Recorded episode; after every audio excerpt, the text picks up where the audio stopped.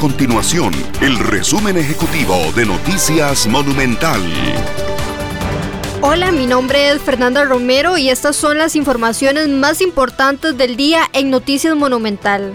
Más de 226 mil funcionarios públicos y pensionados con cargo al presupuesto nacional recibirán este viernes el aguinaldo, según confirmó el Ministerio de Hacienda. El monto destinado para cancelar este derecho asciende a los 231 mil millones de colones, lo cual representa un aumento del 5%, es decir, 11 mil millones de colones con respecto a la suma que se pagó el año pasado.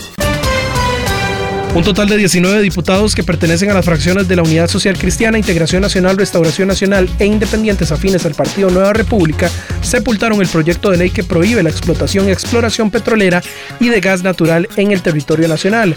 La moción que permitía extender el plazo para mantener vivo el proyecto en la corriente legislativa solo obtuvo 26 de los 38 votos necesarios. Estas y otras informaciones usted las puede encontrar en nuestro sitio web www.monumental.co.cr. Nuestro compromiso es mantener a Costa Rica informada. Esto fue el resumen ejecutivo de Noticias Monumental.